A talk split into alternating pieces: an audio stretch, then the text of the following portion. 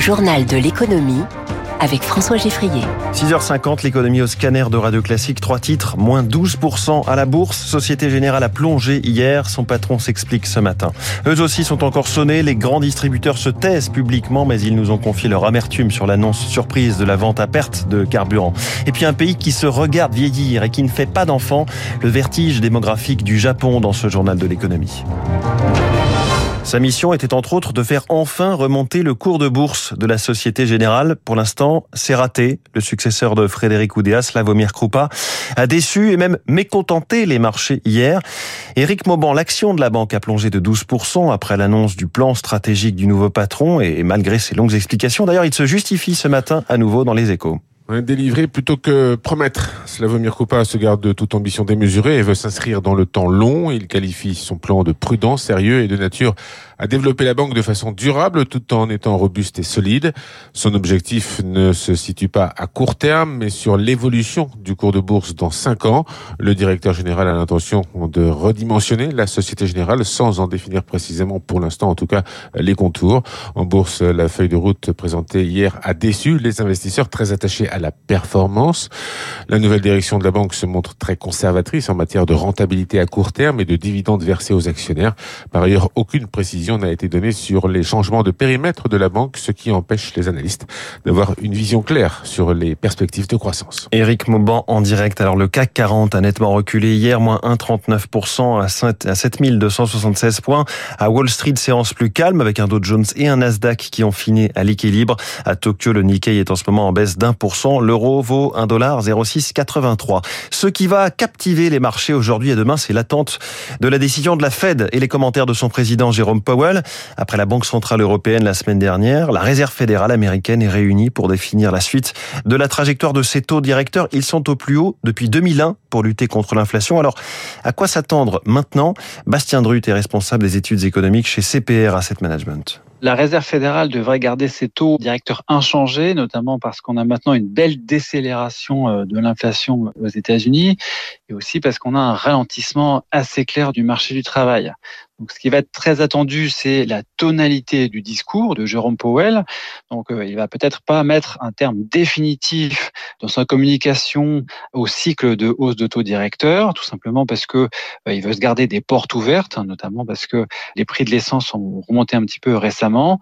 Mais euh, notre conviction, c'est que le cycle de hausse de taux directeur de la Fed est désormais terminé. Et pour finir sur les marchés, le pétrole grimpe encore un peu. Il a cette fois atteint le cap des 95 dollars, le baril de Brent, et ce n'est pas prêt de baisser, ou plutôt on n'en sait rien, selon Marc Toiti, économiste, président d'ACDFI, qui souligne que les tentatives du gouvernement français pour faire baisser les prix des carburants comportent forcément une grande part d'incertitude qui peut prévoir vraiment aujourd'hui l'évolution des cours du baril On a des tensions qui sont là et qui vont encore s'aviver demain. Et parallèlement, il y a également la baisse de l'euro. Donc lorsque l'euro baisse, ça augmente le prix des produits importés, notamment libellés en dollars. Et c'est évidemment le cas euh, pour le pétrole. Ce qui veut dire que malheureusement, on peut très bien avoir un baril demain à, 100 dollars. Et donc, euh, les 50 centimes vont se noyer dans, dans l'océan de la hausse des prix du pétrole. Donc c'est très dangereux aujourd'hui de faire de telles annonces parce que les ménages risquent d'être déçus, comme on leur a que l'inflation allait baisser, etc. On voit que c'est pas le cas. Malheureusement, il faut dire les choses. L'inflation, comme les prix du pétrole, sont devenus incontrôlables. Hum, alors comment vont réagir les grands distributeurs Intermarché, Système U, Carrefour? Ils seront ce matin réunis à Bercy. Ils n'ont rien dit publiquement depuis qu'ils ont appris qu'ils pourraient vendre du carburant à perte. Mais en coulisses, ils fulminent, Céline Cajoulis.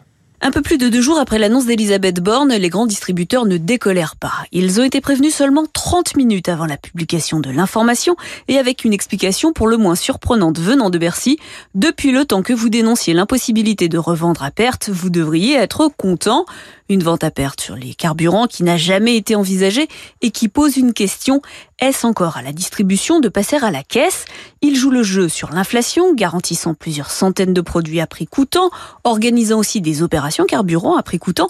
Et maintenant, il faudrait qu'ils acceptent de perdre jusqu'à 50 centimes d'euros par litre, si l'on en croit le porte-parole du gouvernement. À un moment donné, m'expliquait l'un d'eux, si vous avez des actionnaires, ils vont vous demander pourquoi ils doivent subventionner les déplacements des Français. Et si vous avez des propriétaires de magasins, ils ne pourront pas faire une croix sur leur profit. Et un autre d'ajouter que si le gouvernement veut vraiment faire baisser les prix, il faut qu'il réduise les taxes sur les carburants. Le Japon vient de diffuser de nouvelles statistiques sur sa pyramide des âges et les chiffres montrent un vieillissement fulgurant de la population. 10% des Japonais ont plus de 80 ans. Yann Rousseau. Le Japon bat record sur record en matière de vieillissement. Le ministère des Affaires intérieures vient de calculer que le pays avait maintenant 12,7 millions d'habitants âgés de plus de 80 ans. C'est donc un peu plus de 10% de toute la population, qui compte environ 125 millions de personnes. Les plus de 65 ans représentent eux maintenant 30% de la population. À titre de comparaison, en France, c'est seulement 21% des habitants qui ont plus de 65 ans. Alors, si les autorités peuvent se réjouir de voir de plus en plus de personnes vivre en bonne santé jusqu'à des âges très avancés, elles se retrouvent confrontées à un grave problème économique. Comme le pays ne fait plus beaucoup de bébés, eh bien il n'y a plus assez d'actifs. Donc il y a des pénuries de main-d'œuvre dans tous les secteurs et le gouvernement doit donc tenter de maintenir les gens en emploi le plus longtemps possible. Les autorités viennent par exemple d'annoncer qu'elles allaient autoriser les chauffeurs de taxi à travailler jusqu'à 80 ans dans les zones rurales et il va y avoir beaucoup de candidats car les retraites sont très faibles au Japon. Beaucoup de gens ont besoin de travailler tard pour maintenir leur niveau de vie. Les dernières statistiques montrent qu'un tiers des Japonais âgés de 70 à 74 ans continuent d'avoir une activité professionnelle. Yann Rousseau, correspondant des échos au Japon. La météo dans quelques secondes. L'entrepreneuriat, un défi au féminin. Bold by Veuve Clicquot donne une voix aux femmes qui osent.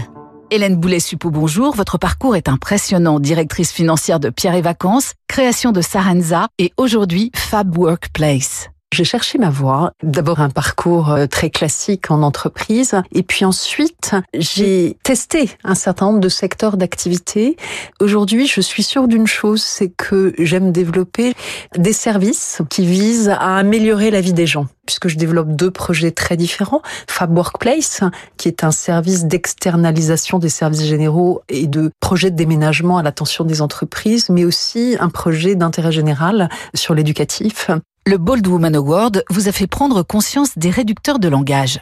J'ai découvert euh, à l'occasion euh, du prix Veuve Clicquot l'importance de la prise de parole dans les médias, ce que je n'avais jamais fait auparavant. Et le fait de sortir de l'ombre m'a fait prendre conscience que le leadership passe par la prise de parole.